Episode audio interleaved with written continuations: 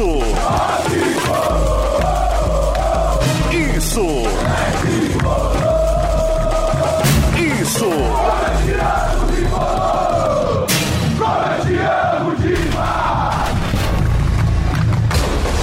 Isso é. Isso é São Paulo.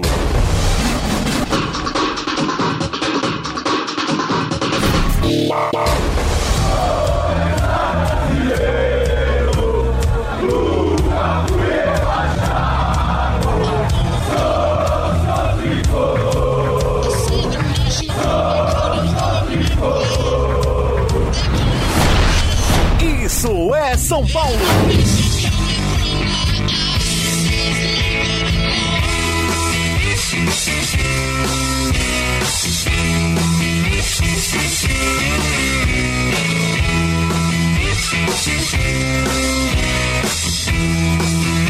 Fala galera, ligada no Isso é São Paulo, nosso podcast do São Paulo Futebol Clube.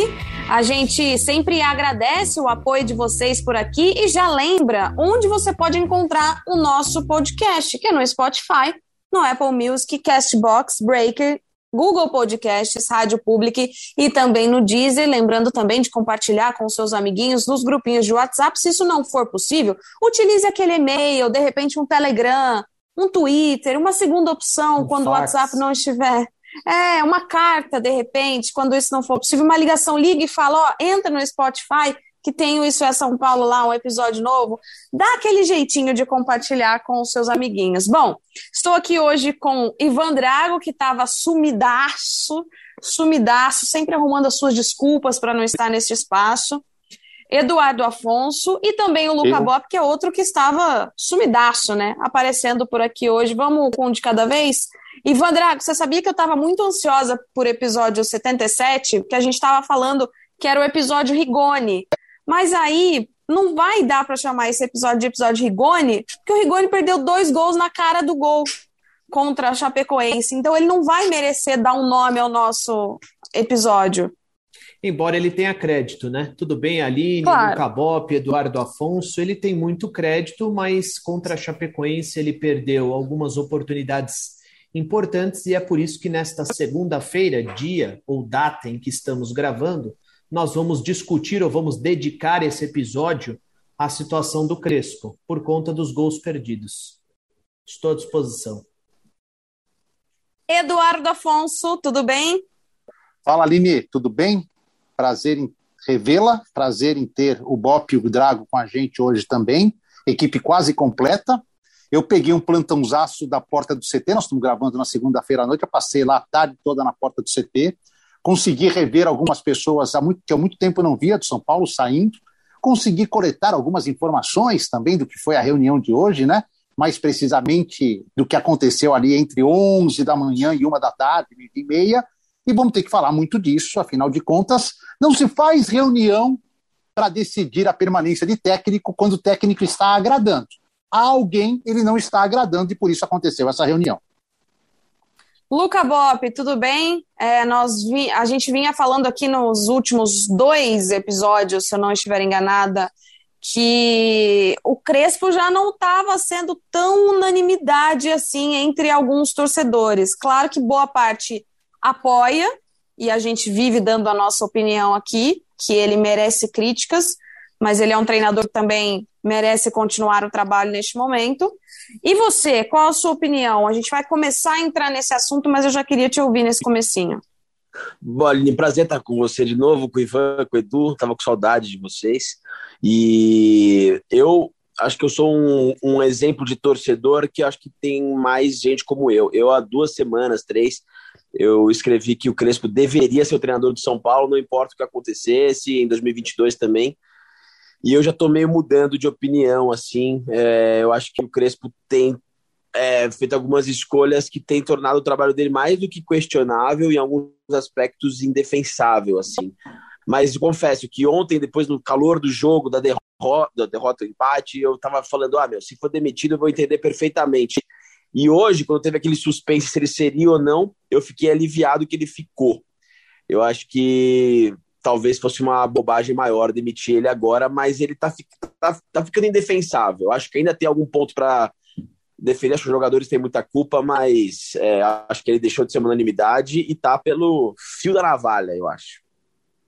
Ivan, você falou na sua abertura sobre os gols, né? Perdidos, as duas chances claras do, do Rigoni, a do Caleri também, nessa partida que o São Paulo conseguiu. O São Paulo conseguiu perder quatro pontos para a Chapecoense, no primeiro e no segundo turno. Dos 10, 11 pontos que a Chapecoense tem no campeonato, dois foram conquistados em jogos contra o São Paulo. E aí, então, eu quero te ouvir, porque a gente vem levantando aspectos desse trabalho do Crespo, né? Porque a gente critica, a gente elogia quando tem que elogiar, a gente critica e levanta alguns aspectos para explica explicar o motivo das nossas críticas. Um ponto que era sempre abordado era a questão da não continuidade de um time titular. E aí, para esse jogo contra a Chape, ele fez uma mudança no time titular, que tirou o Luan para deixar o time mais ofensivo e puxou um pouquinho o Luciano, que é algo que também o Edu Afonso falou bastante aqui no último episódio, de puxar o Luciano para esse meio de campo, né? E o que, que você achou disso? Eu, sinceramente, eu quero saber quando é que a gente vai dividir responsabilidades no futebol, sobretudo no São Paulo. Só quero falar um negócio, Ivan. Eu acertei que o Luciano seria meio campista. Foi ou não foi ali? Falei que jogaria foi, com três atacantes. É, então, com o Luciano só errei que eu achei que era o Marquinhos e não o Éder, mas eu acertei. É que eu estava ouvindo e fazendo outra coisa e não peguei a sua fala. Sim, mas senhor, eu, eu, te dei este reconhecimento. Muito obrigado, Anitta, que você é prova disso que você ouviu. Siga, Ivan. Eu vou me estender um pouquinho porque eu quero que as pessoas dividam responsabilidades. Eu quero saber quando isso vai acontecer no futebol. Porque não é possível. O trabalho do Crespo, para mim, até aqui é regular, merece questionamentos, mas se ele tiver que sair agora, muitos jogadores precisam sair com ele. Quantas vezes nós discutimos falhas individuais no São Paulo que deixaram situações importantes pelo caminho? Quantas vezes nós discutimos o Pablo, quantas vezes nós discutimos o Volpe e, e outros atletas do grupo?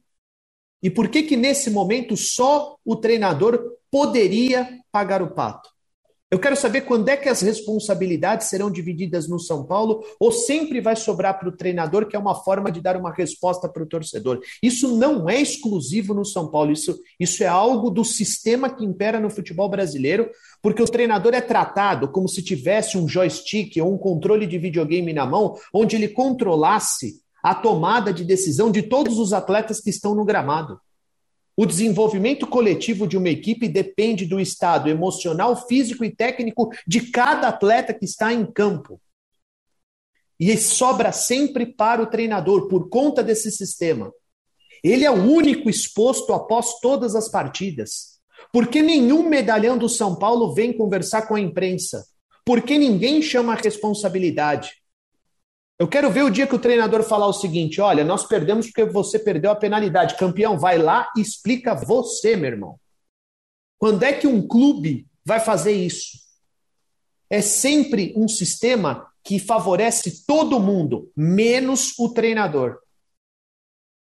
Há uma distribuição exagerada de contratos longos e milionários para jogadores medianos que não assumem responsabilidade alguma. O ambiente no São Paulo é propício para que os atletas se acomodem numa velocidade é, é, iguais, igualzinha a, a, a, que o clube usa para rifar profissionais, principalmente treinadores. Eles se acomodam com a mesma facilidade. Podem perceber. É sempre a mesma coisa. O São Paulo enxuga gelo. Ele sai do nada para chegar em, em lugar nenhum. Ele corre atrás do rabo. O Crespo merece todas as críticas. E os atletas? É impressionante como a gente continua tratando o futebol dessa forma, como se o treinador tivesse responsabilidade sobre tudo ele tem uma parcela de responsabilidade. O desenvolvimento tático da equipe é um componente do jogo, mas ele é tão importante quanto a tomada de decisão, a, a, a execução dos atletas. A execução é mais importante que a tática, porque num lance o atleta pode decidir o jogo. Nós discutimos, nós estamos aqui discutindo o Crespo numa segunda-feira porque dois dos jogadores mais badalados do São Paulo não fizeram os gols. As oportunidades foram criadas. Nós discutimos o Crespo depois do jogo contra o Palmeiras ou do confronto contra o Palmeiras, sendo que o goleiro contribuiu bastante para que o rival avançasse. Ninguém jogou absolutamente nada contra o Fortaleza. Você pode discutir as escolhas do treinador, mas o São Paulo perdeu em todos os sentidos físico, técnico, mental, em todos os aspectos. Nenhum atleta chamou a responsabilidade naquele momento. E é só do treinador que a gente discute no futebol brasileiro, porque é cômodo para todo mundo. Basta assistir o jogo. Contra a Chapecoense, os atletas não fizeram absolutamente nada, perderam as principais oportunidades. É claro que o torcedor vai criticar o Crespo depois do jogo, porque ele, ele evidentemente, como ele acompanha o time, ele pensa no pacote, mas o resultado contra a Chapecoense vai para a conta dos atletas. O desenvolvimento coletivo da equipe é discutível e foi ruim contra a Chapecoense, mas o São Paulo não obteve os três pontos por conta dos atletas. Portanto, eu deixo a pergunta aqui, principalmente no São Paulo: quando é que as responsabilidades serão divididas? Porque é mais um que será triturado pelo sistema. Não vão ser divididas. É o sistema, é o que você falou. Lá, no final, lá é está o, o, Ivan sonhando, lá está o Ivan sonhando, o tópico utopia total. Lógico que não vão ser divididas, nunca serão. eu, eu, eu, eu, concordo com vocês, mas eu quero deixar aqui é, o quanto eu acho um, um manifesto, injusto. Um é, manifesto. É, o, o, o desabafo, o quanto eu acho injusto o que acontece no futebol brasileiro, sobretudo no São Paulo. Eu, eu só vou falar um negócio antes da Aline me chamar. O Barcelona perdeu um jogo agora, eu acompanhei no final de semana, se alguém me lembrar para quem foi, Atlético de Madrid, talvez, né? 2 a 0 foi isso? No sábado. O jogador, e aí eu tenho que concordar com você, Ivan, o jogador que veio dar cara para bater foi o capitão do time, o Piquet, na entrevista pós-jogo. Respondeu seis questões do repórter de campo. Seis. E isso falta no São Paulo e nos demais clubes, mas muito no São Paulo. Aí eu sei que há um, um prote... uma, uma forma de proteger que eu acho errada os jogadores. O resultado, como ontem, seu Rigoni tinha que vir a público e falar: eu perdi gols que eu não podia perder pela minha qualidade, por aquilo que depositam em mim. Como em outros resultados também, outros jogadores teriam que vir que falar. Isso eu concordo, Ivan, bastante com você. E esse é o problema da gente não ter zona mista, né? É, mas mesmo quando tem. também. Não acontece é, os caras Mas aí. É, mas aí é, você pelo menos está ali esperando alguém passar. Agora, nesse modo, a gente fica dependente do que vai vir. O, e aí nunca vem. Nem, jogador falou ali, era para ser o Crespo um jogador, só foi o Crespo. Nem jogador, parece, jogador. O sistema de entrevista coletiva também mudou, né?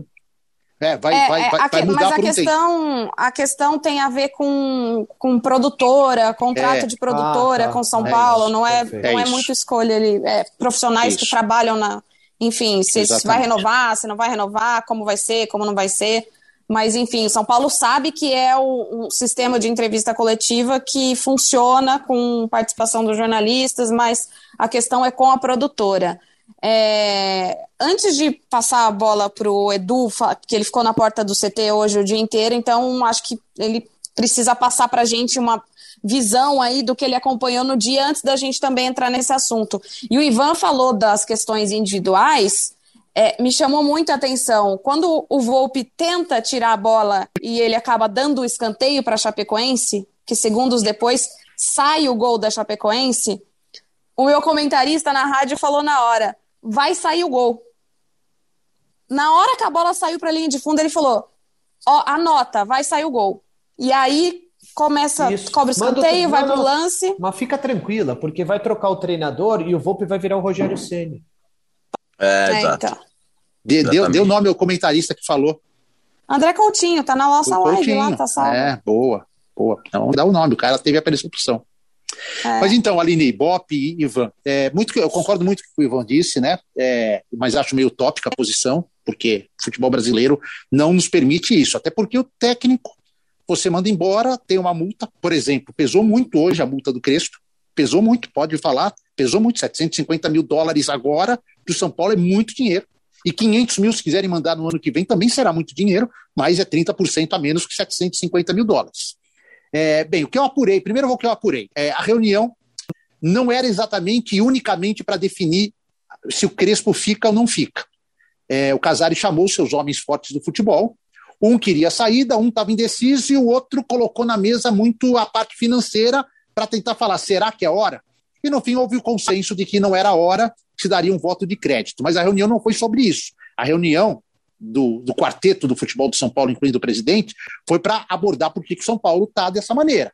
E aí sim foi levantada a hipótese de ser mandado embora o Crespo. Porque quem acompanhou a coletiva do Crespo de ontem, em nenhum momento ficou com a impressão de que o Crespo pediria as contas ou corria algum risco. Foi muito tranquila a entrevista do Crespo. Não teve nenhuma grande frase de efeito, como quase nunca tem, mas assim, foi até um pouco melhor do que as últimas que ele concedeu. Ele falou uma verdade, o time jogou bem, merecia vitória, falou outra que jogadores perderam gols, é, disse que não está satisfeito com a entrega do grupo, enfim, ele falou meio basicão, mas um pouco mais.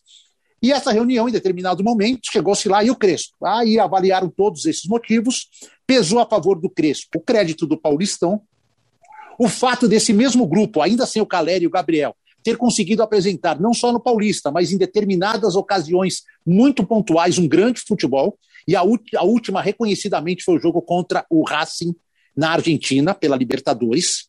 E também por uma continuidade de trabalho que foi prometida pelo presidente e por seus pares. Então, isso pesou ali na hora do sim. Pesou contra, para aqueles que, ou aquele que gostaria da saída, é, um certo sentimento de que o Crespo não consegue extrair do grupo mais do que ele, do que ele consegue. Pesou o fato do ataque, com bons nomes, não conseguir fazer gols. Então, é uma coisa que o técnico precisa corrigir. Ele foi um baita atacante, ele tem mais do que obrigação de corrigir. E pesou também que o São Paulo não consegue andar no Campeonato Brasileiro. Não consegue. O São Paulo está ali. 12, 13, 14, 15, não anda. Não anda. Foi uma sequência ótima para andar, não anda. E aí agora foi dado um prazo que eu não vou estipular, mas é isso, que são os três jogos antes do Corinthians. São dois em casa contra equipes pequenas, que são com futebol, pequenas não na tradição, que estão com futebol e tabelas pequenas. O Santos, 16 e o Ceará, que também está titubeando. E um jogo contra o Cuiabá fora, que também está na segunda parte da tabela. Não vai chegar, se chegar no Corinthians desta forma que está, não será o técnico contra o Corinthians.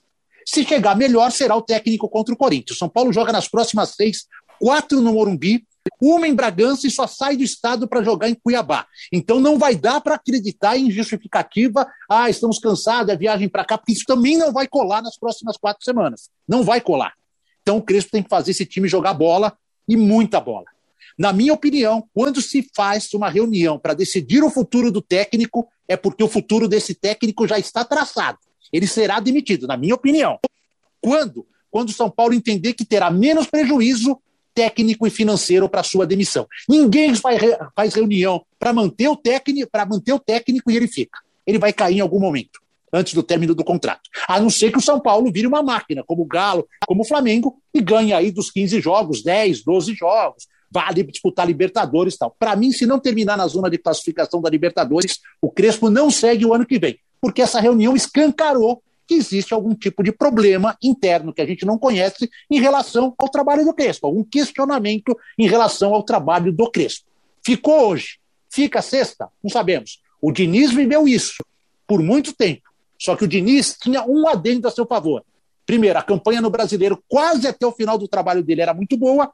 Segundo, o São Paulo estava num fim de mandato de presidente e, prudentemente, os caras não quiseram contratar ninguém para outra diretoria assumir. Não é o caso do Crespo. Então, reunião como a de hoje, para mim, prova que o Crespo está firme como prego na areia. Oh, e quando coisa, o Diniz estava pressionado, só, só para complementar aí você vai. Fala. Quando o Diniz estava pressionado, a gente tratava disso também aqui no IESP, foi aquele ponto de chave que ele vir, fez o Léo virar zagueiro. E aí o São Paulo deu uma melhorada. Então ele ganhou uma sobrevida naquele momento que ele também estava pressionado na temporada. Vai. É, a única coisa que, que naquele momento fez com que o Fernando Diniz desse a volta por cima, e todos nós ficamos sabendo a mesma coisa, é porque as relações internas ajudavam. Ou seja, ele não tinha desgaste com o grupo. Então, os caras conseguiram dar a volta por é. cima. Eu não sei se o Crespo tem desgaste com o grupo, principalmente por conta das trocas. É. Ô, Bop, acho que não sei se você concorda também, você vai dar a sua opinião, mas em cima disso, o, o que é, talvez seja mais difícil para o torcedor entender é por que, que aquele time jogou tanto é. no começo do trabalho do Crespo e agora vive de suspiros. De, ah, fez 20 minutos bons. Ah, mas o segundo tempo foi bom, mas por que, que perdeu tanto essa característica? é, é, é o grande mistério, porque é isso, assim. Se vocês fizerem um exercício de memória, assim, qual foram. São Paulo tem cinco jogos bons depois do Paulista? São Paulo não tem, cara. Não tem cinco bons jogos. Não conseguiu. No brasileiro não tem três jogos bons, assim. Talvez vai. Palmeiras jogou bem, até os goianienses que falam tanto, não jogou nada demais, quase empatou o jogo. Assim. Nada assim, foi um jogo São Paulo, nada demais. Então, assim. Contra o Racing foi a melhor depois do Paulista. Do Racing, exatamente. É, faz, foi dia 20 de julho contra o Racing. Ou seja, vai fazer dois meses, três meses. Então, assim, acho que é, o São Paulo hoje, infelizmente, é muito difícil dizer isso, mas o São Paulo é um catado, não tem nada, não tem se defende mal, ataca mal, é o terceiro, quarto melhor ataque do, do é, pior ataque do campeonato, toma gol quase todo jogo, o, o, o goleiro está inseguro, os atacantes não fazem gol, o, o, setor criativo, o Benítez, que era o cara mais criativo, não é nem relacionado, enfim, tá, não tem nada. O time não tem rigorosamente nada. E assim, Aline, a, a resposta, eu queria muito a resposta dessa pergunta, assim, porque são os mesmos jogadores, a mesma comissão técnica, e desapareceu o futebol. Então, tudo leva a crer que seja um problema maior, estrutural. Os jogadores não confiam, talvez, mais nele, não, não acreditam no que ele tem para dizer. Eu estou conjecturando aqui, não sei se é isso mas os caras não estão jogando mais bola. E aí o Ivan falou uma coisa que é, eu achei muito preciso, também achei utópico. O São Paulo corre atrás do rabo o tempo inteiro, e eu acho que o problema é um pouco mais profundo mesmo, porque assim, esses jogadores estão de sacanagem com o técnico, esses jogadores não estão correndo pelo Crespo, mas esses jogadores foram campeões paulistas, assim, não, se você não enxerga uma laranja podre específica ali, você fala, puta, esse jogador tá contaminando o grupo, assim, parece ser um grupo de pessoas, de jogadores que estão afim, que gostam do São Paulo, não são jogadores que estão de sacanagem, assim, mas faz anos que a gente passa por isso, né? Com outros treinadores, com outros grupos de jogadores, o São Paulo simplesmente passa por essa, esse momento de não ter nada. O trabalho do Crespo lembra o trabalho do Cuca, que lembrava também o fim do Aguirre, que lembrava o fim do, sabe? É uma coisa sem fim. Então eu acho que o problema, obviamente, é mais estrutural. O São Paulo é um clube à deriva, né? Esses escândalos de corrupção toda semana e tal. É, mas eu acho que tem que ter uma mudança de perfil. Alguém falou isso em algum momento no Twitter eu concordo. O Flamengo era um Flamengo meio assim, era um time que não, não, não, não aceitava o próprio declínio. Então, assim, queria fazer um time mais ou menos, mas trazia o Guerreiro. Queria fazer um time mais ou menos, trazia o Cirino do Atlético. Gastava um dinheiro que não tinha. O São Paulo parece um time que não aceita o próprio declínio, a própria crise, o próprio buraco que se enfiou. São Paulo tinha que dar cinco passos para trás e montar, na minha opinião, daqui para frente, um time de operários, com um treinador mais modesto, com projeções mais modestas, jogar mais limpo para a torcida, porque ele fica nessa meia bomba há 200 anos. Sabe, traz o Caleri, traz o Rigoni, traz o Pato, traz o Daniel Alves, traz o Juan Fran, traz um monte de grife, não sai do lugar, não ganha nada de relevante, nenhum treinador dá jeito. Eu acho que falta uma mudança de mentalidade no São Paulo e se, e, e se continuar assim, são Paulo está flertando com rebaixamento, turma. Estamos na 24 rodada e está em 14 lugar. Então, assim, é, eu acho que fica mais profundo. A gente tá acabando, vai acabar falando disso pelos próximos anos, como a gente vem falando nos últimos anos também. Olha só o Bop dizendo Cuca, quem que você citou? Cuca, Aguirre e Fernando Diniz, né, Bop? Cuca é. provavelmente será campeão brasileiro, chegou à semifinal da Libertadores e pode ganhar a Copa do Brasil. Fernando Diniz, tudo bem, está na Série B, mas está recuperando um time morto do Vasco na Série B, vai brigar para subir não tenha dúvida. E a Aguirre tá, fez o Internacional novamente um time competitivo. Porque alguma coisa errada na estrutura de São Paulo, não é nome. Exato. Não é nome. É e amanhã vai sair, vai sair o Crespo, e se a gente vai ver ele brilhar em outro time. E vão ficar aqui, é o que, que não deu certo. Eu concordo plenamente. Mas isso a gente fala de jogador também. O jogador que jogador. sai do São Paulo e consegue isso. crescer. Então, né, o que, que, tem lá? O que, que tem nesse ambiente? O que, que acontece? E agora o Murici tá ali, né? Então o Murici tá ali. E, e isso precisa ficar muito claro para todo mundo. O São Paulo, hoje, o trabalho do treinador hoje é avaliado por um especialista. Não é mais o cara que, por exemplo, trabalha com churrasco, com ar-condicionado, que não entende um catso do que acontece ali, mas ele está avaliando o trabalho do treinador. Existe lá um especialista. Então, eu acho que isso precisa ser levado em consideração. Eu acho que se acontecer alguma coisa, precisa ser com o aval do Murici. Olha, infelizmente a gente vai ser obrigado a trocar, mas se o Murici percebesse um movimento estranho por parte dos atletas, eu acho que a Cuica já tinha roncado faz tempo. Ele não ia trocar o treinador, não, ele ia chamar a responsabilidade. Deixa para mim que eu vou lá e falo para a torcida o que está acontecendo aqui. Entendeu? Eu não acho que o Murici ia simplesmente falar, tira o treinador porque os caras não gostam mais dele. Duvido que ele, faz, que ele faria isso. Duvido conhecendo o Murici. Porque ele já foi Agora- treinador, ele sabe o que acontece lá dentro. Agora, Ivan, Aline Bop, dos quatro que participaram da reunião hoje, quem tem mais contato com o Crespo no dia a dia? Murici, né? Murici. Murici. Claramente, claramente. Quem mais entende de futebol?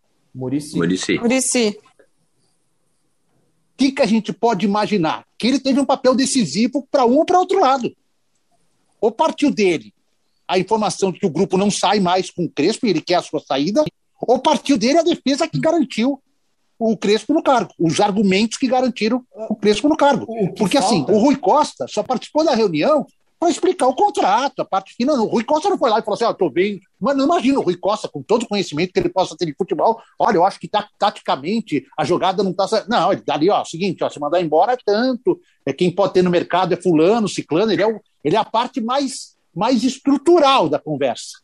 O Casares, como presidente, acho que agiu certo, não tomou uma decisão por ele próprio. Chamou os caras que estão no futebol, respeitou uma hierarquia, que os caras do futebol.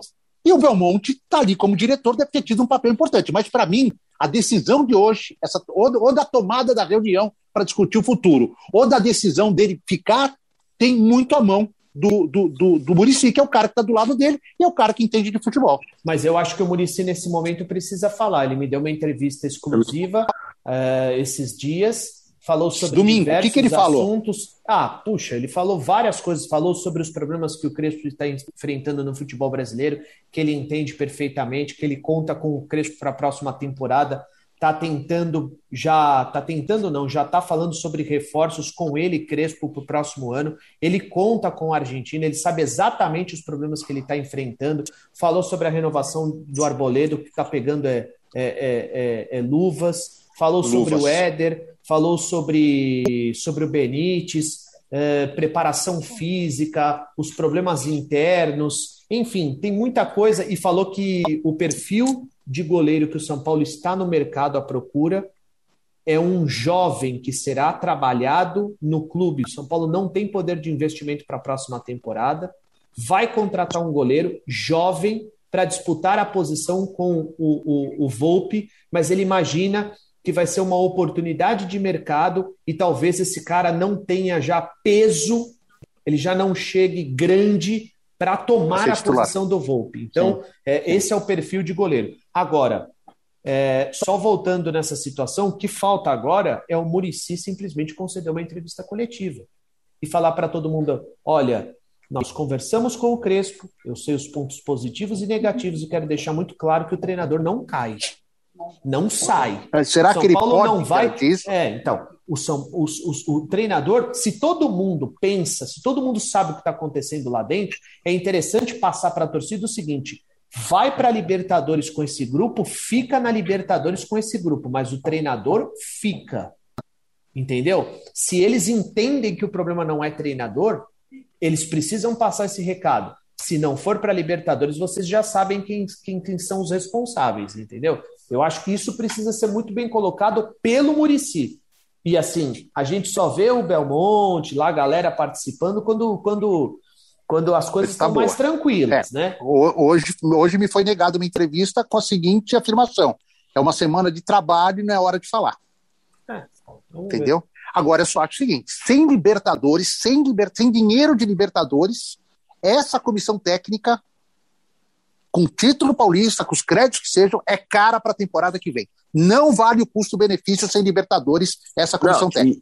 e, e outra coisa, né, Edu, assim, essa comissão técnica sem Libertadores não faz por merecer a permanência. Não só porque é cara, mas Não, porque, assim, perfeito. é, ser eliminado do jeito que foi. Porque ser eliminado, não tem problema ser eliminado. Agora, do jeito que foi pelo Palmeiras, surrado pelo Palmeiras, surrado pelo Fortaleza, e não pegar G9, não pegar G9, tendo a folha salarial que tem, o investimento Sim. que tem, a estrutura que tem, é inacreditável. É uma incompetência, assim, impressionante. Então, assim, não se justifica por eles mesmos, pelo trabalho deles. O Paulista foi maravilhoso, foi importante, tirou da fila, mas não se justifica. Pô, não pegar G9 e ser eliminado do jeito que foi. Um abraço, obrigado pelo serviço, até logo. Ô, ô, Aline, eu sei que o tempo tá, tá, tá, tá acabando, o tempo urge, mas eu gostaria de, de dar uma sugestão aqui, se você me permite, como comandante desse, Claro. desse, desse programa, que é o seguinte: caso o Crespo caia, queria que cada um aqui apontasse um nome. Tá bom. Caso. Agora? Ah, não, ah, não. Caso ele caia. Não, é, vamos apontar agora, né? Porque ele não vai cair. Ah, eu não se ele vou- cair. Não, eu não, não, não gosto de falar de Ah, nomes sendo que o time tem. Não é, não é, Ivan. Se você quiser falar, eu, pra mim, acho falta de respeito. E já falamos É, aqui é sobre isso no ano Não, mas não é passado. caso ele caia. Caso ele caia. Caso não existe. Quando ele cair, se ele cair, a gente Então, fala. E até que a gente tem que É. analisar como vai ser a situação, que vai estar, em que rodadas cair. Faltando quatro rodadas para acabar, certamente não vão contratar outro, vão com interino Cara, até o final. Só e uma contrata coisa. outro. Agora, os dois nomes que, que eu ouvi hoje, Rogério Ceni, não acho que é o momento, e a torcida se mostrou, até para minha surpresa, nas redes sociais, muito é, rejeitando o Rogério Ceni nesse É. momento. Me causou até surpresa, mas foi uma posição da torcida, não é toda, mas é, a gente tem uma amostra na Eu- rede social, em- enquetes que eu acompanhei. E aí, na Bandeirantes, eu ouvi lá do Chico, o, o português, o Atlético Paranaense lá, ah, pelo amor de Deus, o cara não ganhou nem o estadual. O que, que esse cara vai acrescentar no São Paulo? Nem o estadual. O que, que, que ele fez, esse cara, para merecer? um- Não, para botar ele, pé, desculpa, pega um brasileiro aí, cara. Não, com todo respeito, se o cara tivesse feito uma campanha, ganhou estadual. Ah, ah, não, o Atlético está na final da Sul-Americana, mas não será com ele, ele não teve competência para se manter num time que chegou na final da Sul-Americana. Ó, só Desculpa, esse coisa. nome para mim é, é passível de críticas, até de se pensar nele. Ó, só uma coisa, eu já ouvi de pessoas internamente que o Rogério Ceni só se fosse uma, uma pressão por parte da torcida, o que não é, o que não acontece nesse momento. Se não por eles lá dentro, eu duvido que o Rogério Ceni vai ser contratado. Eu tenho um nome que ninguém fala, que eu gosto Mas que eu gosto também. falou, Eu, assim. eu adoro Cueva. o nome. Não, eu adoro o nome que ele vai falar. Eu adoro o nome que ele vai Vai, falar. Odair Hellman, Muito eu bom. gosto. Muito bom. Eu gosto muito. Acho um bom treinador. Fez um time do Fluminense chegar na Libertadores, um time bem modesto. Foi bem no Internacional com um time também de transição. Acho bom treinador, bom treinador. Sim. É, não, não- não desgosto, Bob, não é assim, É. tipo, ah, foi um absurdo. Eu acho só assim, está muito tempo longe. E, enfim, ele seria um treinador para um time que nem você falou no seu primeiro comentário. Isso, É, é isso. Me- meio sem medalhão, com jogadores Isso. esforçados, com uma folha de pagamento menor, para reconstruir, começar a reconstruir alguma coisa. Nesse caso, eu Isso. até diria. Agora, por exemplo, se o São Paulo estiver na Libertadores e mesmo assim trocar o técnico, eu não acho que o Odair com esse grupo chega e dá certo. Bom, a gente está chegando aqui nos minutos finais. Tem muita coisa para falar, né, Eduardo? Eu sei que você quer apontar alguns aspectos que você já tinha falado antes do trabalho do Crespo. É, que ficaram vamos falar claros, ficaram claros no, no jogo da Chape, né? Assim, eu, eu acho que foi acertada a decisão de, mandar, de não mandar embora. Eu não mandaria. Mas assim, ele erra muito. Ontem, o seu Bop que acompanha o jogo com o Ivan acompanha transmitindo na rádio, você também vocês não prestam atenção nisso. Eu, eu acompanhei provavelmente como Bop, mas com olhos de quem tá, tá. Teve um momento que o São Paulo tá com cinco atacantes, cinco, contando o Galeano, pressionando a Chape um pouquinho antes da entrada do Igor. Não, já com o Igor Gomes em campo, como lateral direito. Tinha três, uma linha de três zagueiros, o Miranda, o Arboleda e o Léo. E aí um puta do espaço até a entrada da grande área. E aí tava o Igor aberto pela direita, o, o, o alguém aberto lá, o Wellington pela esquerda, e quatro, cinco jogadores dentro da área esperando o lançamento do Léo, do Miranda ou do Arboleda, que não são os caras para fazer isso. Então, assim, eu não entendo ele não botar um armador no time contra a Chapecoense. Eu não entendo ele não levar o Gabriel num jogo em que ele propôs defender contra o Galo e, e levar o Benítez, que não ia entrar, que não defende, não marca, e contra a Chape ele levar o Gabriel e não levar o Benítez. Então, assim, o Crespo tem muito, ele, ele troca mal, ele escala mal e ele relaciona mal. Isso, para mim, são os piores erros dele como técnico do São Paulo. Trocar mal, relacionar mal e montar time mal. E ainda esse buraco que você citou no meio de campo, ele estava no primeiro tempo ainda. E ah, o Luciano está jogando é, mais afastado para poder ajudar na criação. E aí na coletiva o Crespo disse: é, mas eles estavam muito, muito fechados e a gente precisou jogar mais pelos lados. Mas você não sabia que a Chapecoense ia se fechar para jogar assim? Não, não viram jogos anteriores para saber que ia ter uma dificuldade clara por dentro? E aí, ah, e aí foi por fora, beleza, legal.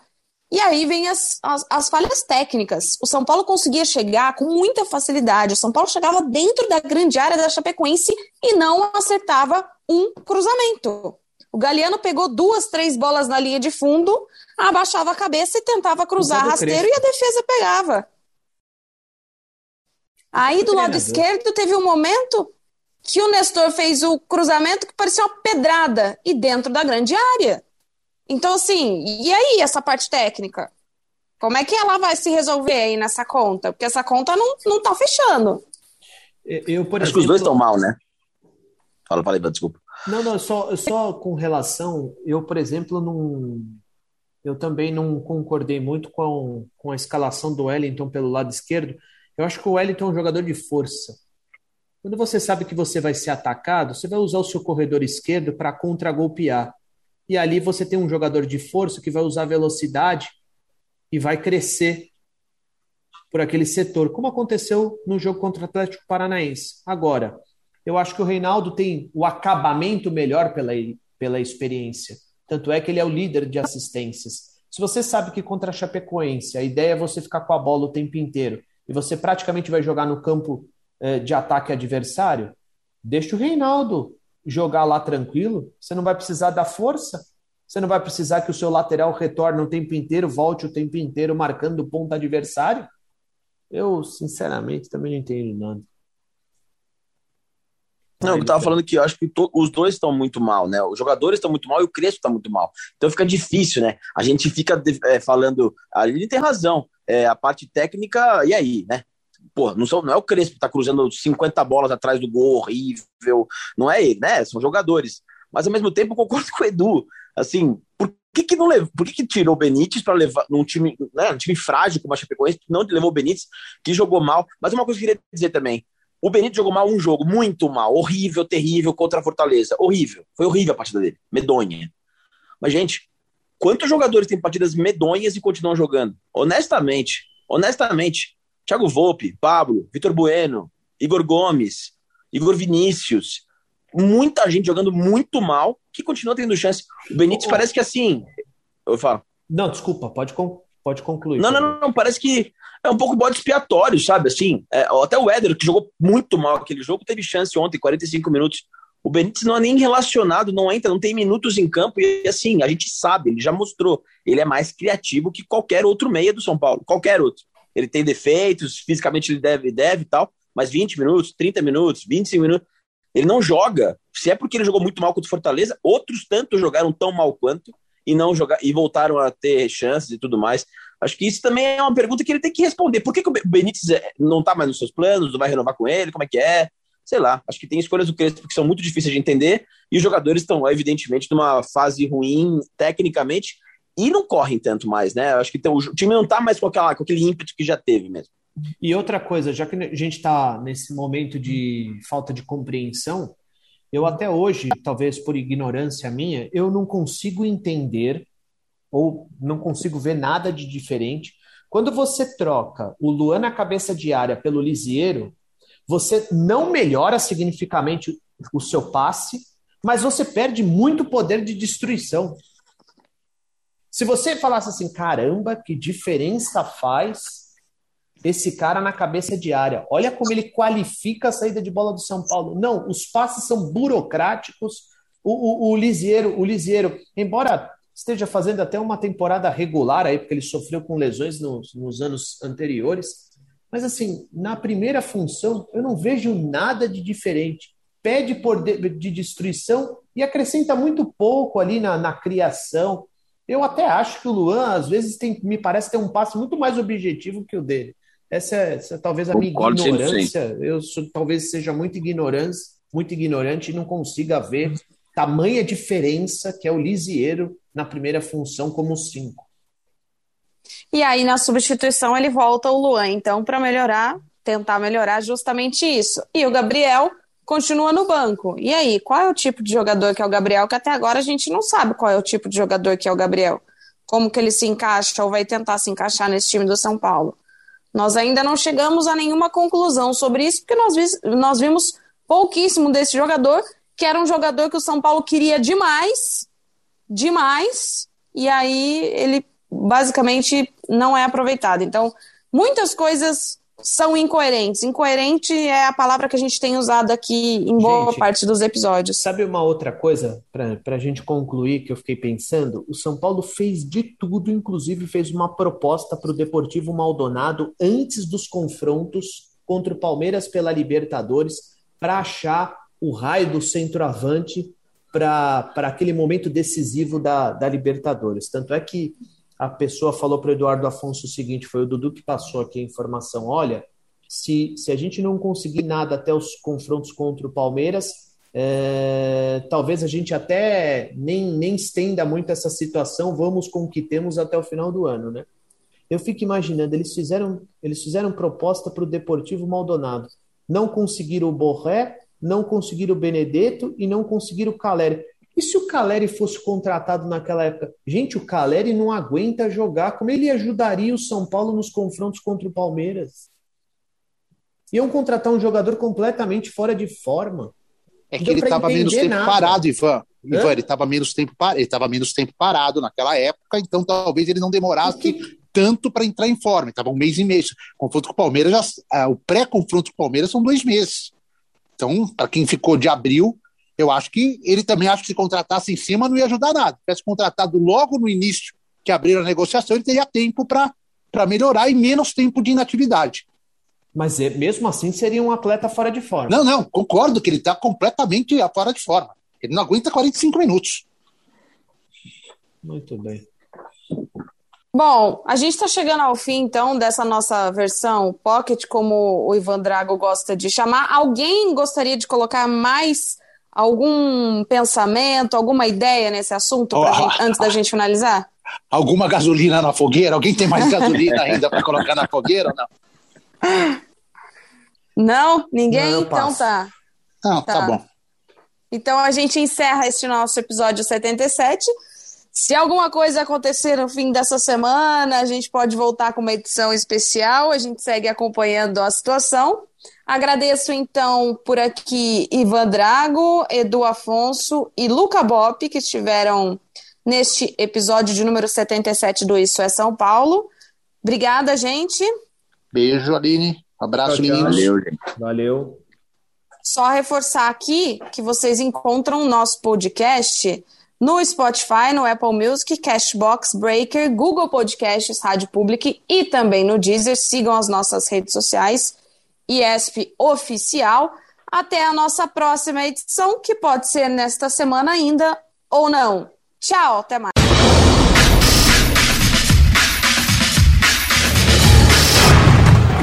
Isso! Isso! Isso! Isso! Isso